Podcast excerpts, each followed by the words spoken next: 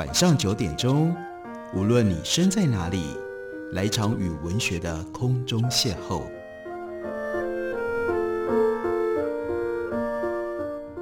杨照谈书，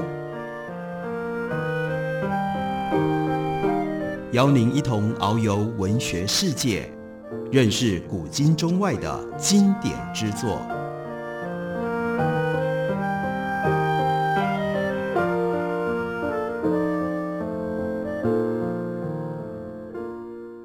各位听众朋友，大家好，非常欢迎收听杨照谈书。本节目于台北广播电台 FM 九三点一，每个星期一到星期五晚上九点为大家播出。我是杨照。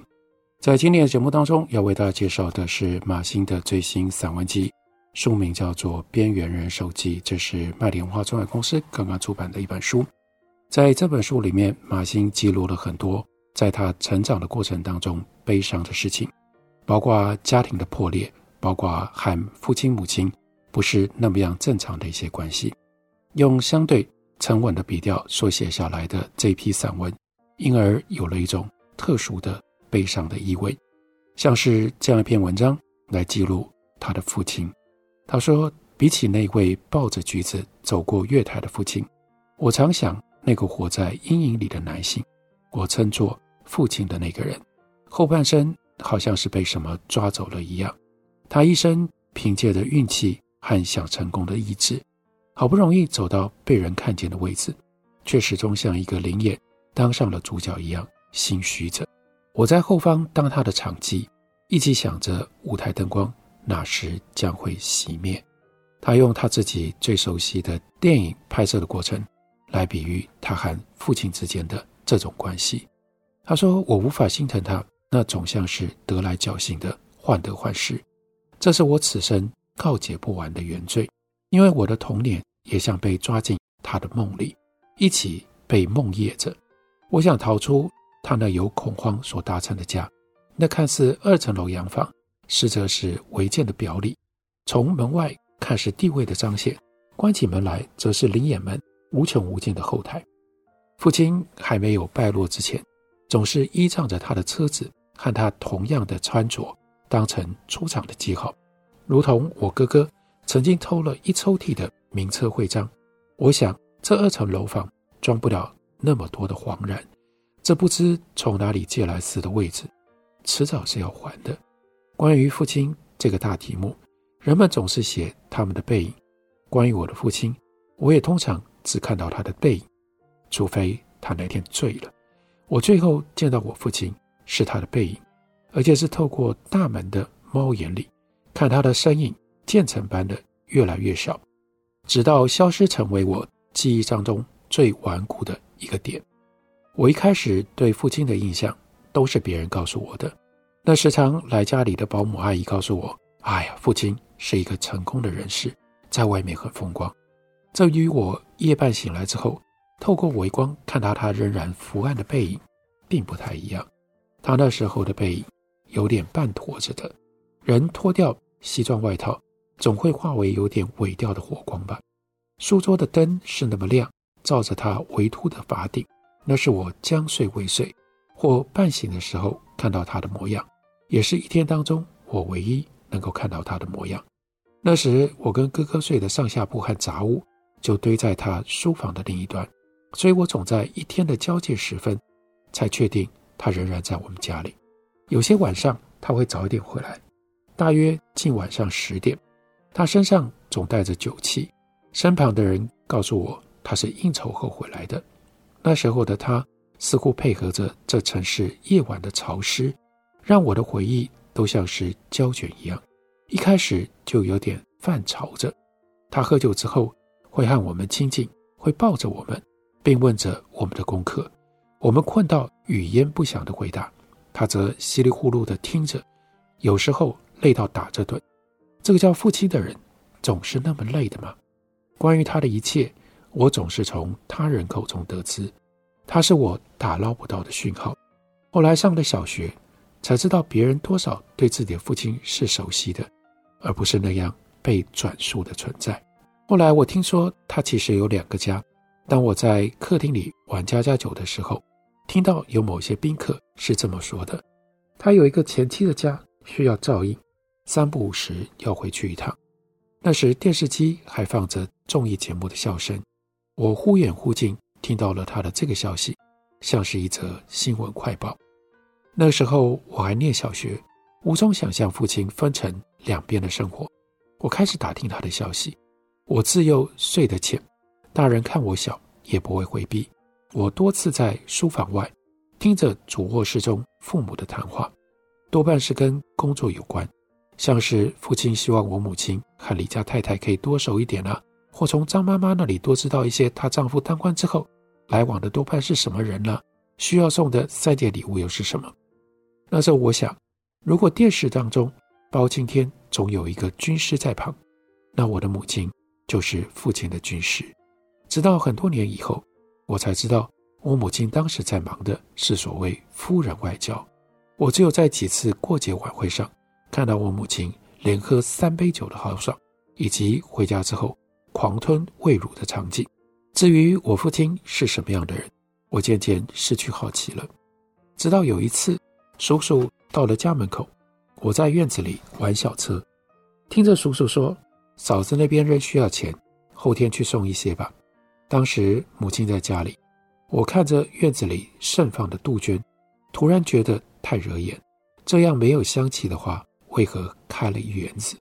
那样的紫色，我只闻到它落泥之后的软烂味。那些花紫色，一无所知的开了一片的扰人。那般天真的花，不如一把就进了秋冬吧。我当时这样想。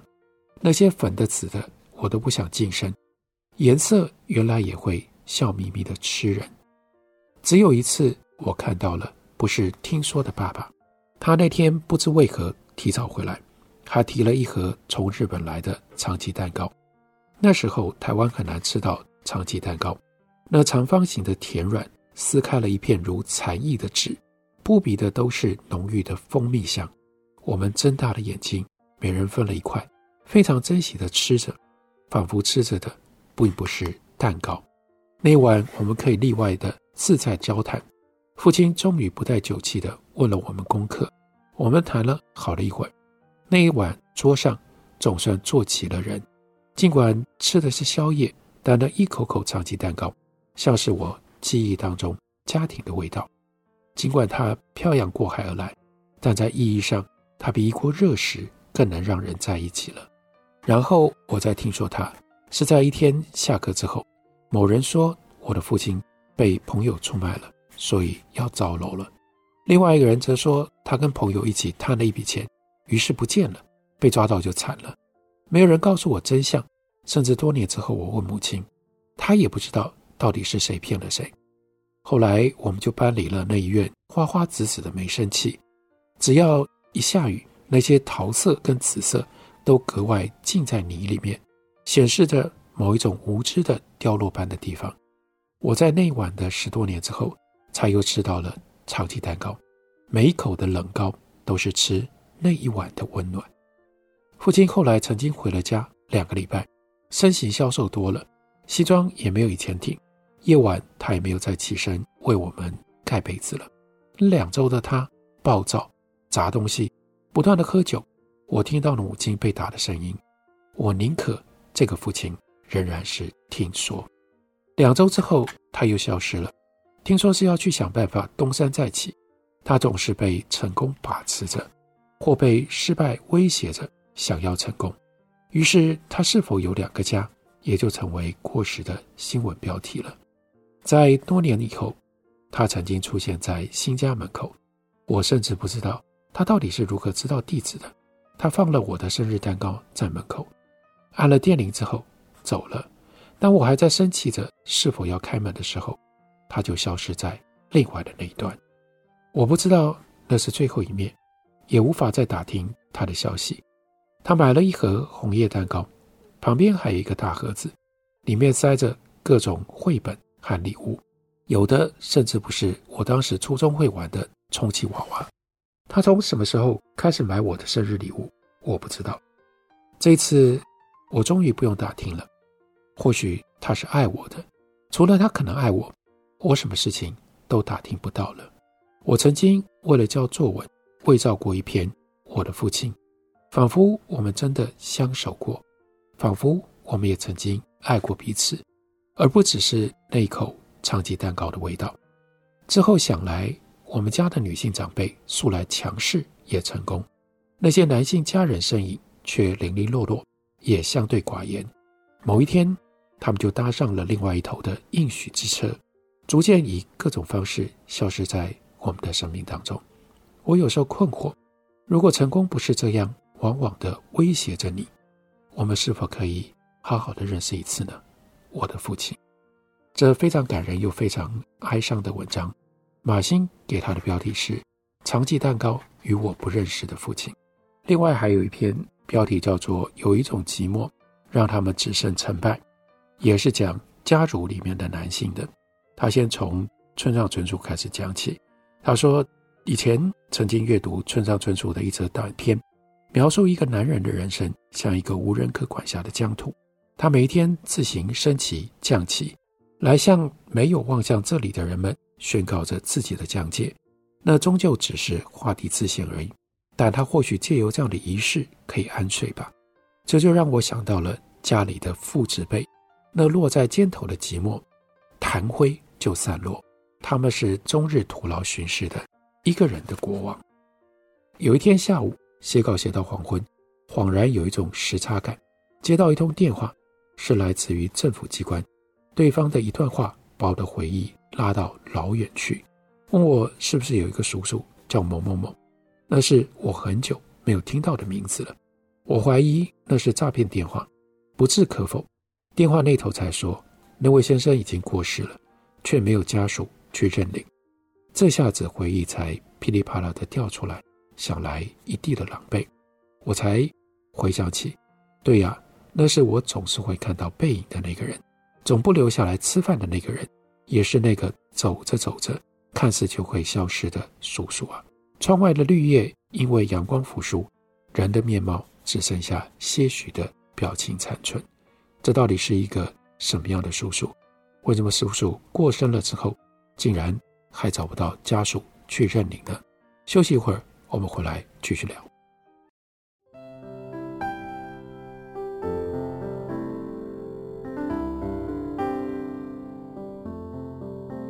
听见台北的声音，拥有颗热情的心，有爱与梦想的电台，台北广播。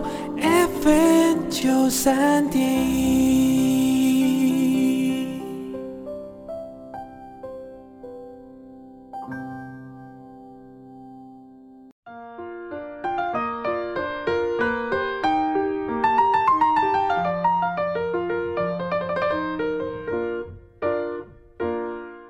感谢您继续收听《杨照谈书》。本节目以台北广播电台 FM 九三点一，每个星期一到星期五晚上九点为大家播出到九点半。今天为大家介绍的是马欣的《边缘人手记》。从这样一个自觉的边缘人的角度，马欣记录了他生命当中进进出出、来来往往的一些人影。他讲到了其中的一个叔叔。九岁的时候，我最后见到他，他带着笑容消失在街角，还留给我一堆漫画书。他笑容不多，因此那天余晖下的笑容，我特别记得，那是还有点孩子气的笑法。甚至是有一点无可奈何抓头发的笑法。于是这个时候，他为什么想起九岁的那个行影呢？因为他接到了电话，告诉他说他的这位叔叔过世了，却没有家属去认领。所以他对着电话说：“怎么会没有人认领呢？他没有妻儿吗？”电话里那头说：“没有，唯一有关联的是只有你这一边了。”这句话扎心，唯一有关联的。竟然是九岁之前对他有模糊印象的人。我想着他的背影，想着他到底是怎么度过他的下半生的。我们家族的男性总习惯梳着油头，四季都坚持穿西装，只有这个叔叔会披着发，在我家客厅睡得糊涂，身上有时是不合身的 T 恤。有人说他在医院里当检验师，也有人告诉我他是去当业务，后来也没人告诉我他去了哪里。从头到尾都是一团谜。他最后跟我说的话是：“你不要怪你爸爸疏离，他也是苦过来的。早年家里大人应酬多，所以我看到的父子辈都是几番疲惫的，而且呢，经常带着酒气。他们讨论的事情并不有趣，多半是三节的礼盒应该要如何分配，哪一些礼物又应该亲自送到哪一户人家去。他们回家来的时候，多半是我应该熟睡的时候。从小睡得不沉，听着他们讨论这些事情，或是在宴席上谁说了什么是非，或是做哪些事情。能入谁的眼等等，一直到很晚才会看到父亲换上家居服，偶尔从冰箱里拿出零食囫囵吃着，或者很偶尔他会独自坐在书桌前，良久什么也没做，仿佛他所想说的话都落在海底里那么样的深，能够打捞出来的都只是怎么样可以更周到而且更周全的自己。那时候，我们兄妹睡在父亲的书房，我惯常听着上铺咯咯的打呼声，以及默默看着父亲在书桌前发冷的背影。家中的男人很少会出现在周日的公园里，老一辈的都是在听戏曲，梁祝戏曲是很近又很远的丑，但饭桌上谈的仍然是生意经。妈妈经常跟他应酬完，仍然要跟他讨论刚才的细节很久。不知为什么，我对这样的家庭气氛习惯到四季皆冷。房子显得太大，而我不知道要如何亲近人。有时偶来一个人来疯，让彼此能够看见对方。但久了发觉自己也在旁观着自己，旁观着任何人多的热闹场面。直到我叔叔的出现，他是个异类，但相对也比较真实一点。有的时候他会突然在下午。出现，就睡卧在客厅里，跟我们都有时差似的沉沉睡着，跟我们的互动很少，跟我爸爸的互动也很少。他们是兄弟，但作风截然不同。叔叔有时睡，有时醒，看我们打闹，还会跟我们说故事，拿布袋戏玩偶跟我们玩。但是大人回来了之后，他就显得拘谨，就只差没有引入墙壁的昏沉阴影当中。我的印象当中，从来没有跟这个叔叔一起吃过饭。有一回我在做功课，看着他醒来之后出神，看着窗外，当时只觉得他的身子太单薄，在大太阳底下更没有存在感。我就问他说：“你为什么总是在白天睡觉？”他会说自己是值夜班的。那我又问他说：“你为何过节休假的时候反而不来呢？”他就说：“你爸觉得我没出息，但也不能怪他。”以前就只有我们三兄弟离开了大陆，他是长子，他吃了不少苦。接着呢，我看到这个叔叔的手上长满了茧，继续听他说：“我们那时候来投靠亲戚，青春期都吃不饱，所以你爸想成功，而我就是没出息。”这个叔叔有时候会带面包，或者是很珍贵的，从包包里拿出一块太阳饼来跟我一起分食。我们静静地吃着，当了片刻的家人，跟彼此借了一点温情。直到有一天，他当真消失在我们的眼前，家人也没再提起过他，好像一开始就有了离别的共识。如今想来，似乎是一对过分寂寞的兄弟，两个人都忘记自己曾经有过家，年少骤然离家，老大之后也就没有回去过。那曾穷尽心底的。让他们兄弟一个只敢活在正午里，一个只敢歇息在自己的影子里。这是马欣充满感情的回忆的文章。散文集里面当然也有一部分牵涉到他的现实，像是这么一篇，标题就叫做《写作者与他的长照生活》。写作者指的是自己所写的文章，运用的方式仍然是把自己隔离开来，用。第三人称来写，时间是半夜三点半，用第三人称来当做标题。时间是半夜三点半，我又再度墨迹未干地爬到了地上时间。我一瞬间有着时差，它与我写作的潜意识隔了一个时区。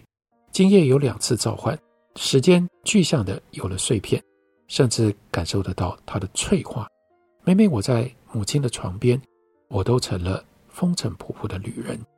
此时此刻，我正在像矿工一样敲打着我内心的岩壁，敲打那些陈年的伪装粉刷，想要把内在的晶石给挖出来，然后收进到一个篮子里，里面有各种过去我的线索。我称这个过程是写作。我写作的方式像是处在一个长壁里，外面的声音还是依稀可以听得到，有时像是雨的淅沥沥沥的声音，有的时候像是细碎的人声。在这样的隔绝当中，都有一点像是梦的前置。我醒着，在我的梦里挖矿，我在我的潜意识地下室里就着光。我没离开这个现实世界，我只是绑了一条粗绳子，走进到明知为我的地带里。那里总是湿漉漉的，记忆将干未干，有的则已经成为顽石。我不让很多人知道，我曾经把笔当成我的夜行衣，随时出入于现实和非现实当中。我对于自由的认知，是从我这个地方去日夜挖个地道，画好了坐标之后，我就准备出发了。谁也不知道这次将要走多远。我想每一个写作者。都不知道吧？我也不会让室友知道。我从小就在挖地道，久而久之，那里有一个我的记忆存放，它慢慢形成了影子，比在上面世界的我更有棱有角，也更有形有影。在地上世界的我，随时都要被那些光源蒸发了。那些光源具有某种强迫力，像指导棋。我的形貌和轮廓尽量不散形、不飘失。我让自己有一个可辨识的符号在地上。实则我逮到机会就金蝉脱壳。现在的我又在例行性的挖坑，我自己的那把小斧头练得还不够力，只敲得出一点碎石来。此时过去的我未必想让我接近，我出了一层薄汗，我没有想跟谁和解，包括我自己。但这蜗居之处必须够我的小灵魂栖息，让我有一定的不见光，让我这穴居的眼可以放亮睁开。我想我没有办法像 s h i s k i n 写的夏先生了。那个人不管四季都在走着，低念着“不要理我，不要理我，不要理我”。但他的身影一旦被桑贝给画了出来，对我就起了咒语。他像风筝那样一直走着。二十年前我看那本书的时候，我就知道我要找一个地方把我的潜意识藏好，才不会像夏先生那样不住的在走着。所以我必须继续开挖我的地下室，把我那已经够孱弱的潜意识放生出来。为了让它住得更好、更安心，我用笔帮它拓宽一些小径，让它通往比真实世界有着更清楚的位置，让它有一盆火，让它也有个释放。如今我正在看还有什么样的地方要用笔开挖，外面的时间却开始在敲门了。我对这样的里外时差。感觉到有点恐惧，我此刻不太清楚外面的世界。我这里是原始的，新生与驳杂都在同时发生。于是我突然战战兢兢，听着那时间怪物会不会走开？他没有，他这次无法就此站在那里，他的影子就快要淹过门缝这里。于是，一如我预料的，我母亲在半夜喊我了。我罹患失智症的母亲所丧失的时间。是属于地上，他急促地喊着我，我带着墨迹未干的身体爬出来，穿越时差这一堵无形的墙。我在半夜三点半，总有一点认知扭曲，还有点困顿的身体，留有五分钟前的回忆。为失禁了的妈妈清床单、擦洗身体，喂食了一些粥之后，他叫着哪里疼，我轻轻地揉，空气里马上有了正骨水的味道。这气味将我的时差调整，我熟悉而且机械式的做了一切的清理。母亲失智了两年之后，她那里的时间是时针卡住一样，仍可以发出行进的声响，但冥顽不灵的处在两年前的那个档口，如潮水和礁石的互动，未来再怎么冲锋陷阵都进不去。那时空像是一个万年冰层，要带着我的母亲驶离。我面对这样的时间城墙，像是一个无助的哨兵，只有我的清洗动作在昭示着时间行进，但一旁失踪的数字却是无形的牢笼。一个多小时之后，我又回到自己的地下室，那里的火盆还有温度，我就近取暖了一下。自从母亲摔倒，到后来失智，我才知道家这个符号会随着关键人物的淡出，成为不可辨识但仍然存在的断垣残壁。我像是一个哨兵，固守着某一个时间点前原来那个家的意象。这本散文集叫做《边缘人》，这个边缘人相当程度上面对照的是我们一般人所认为的会在包围着人。作为人的中心的家，对于马欣来说，他悲伤深沉的记录自己长期以来如何从家游离出来，不知道要游离到哪里，于是就只能够作为一个边缘人。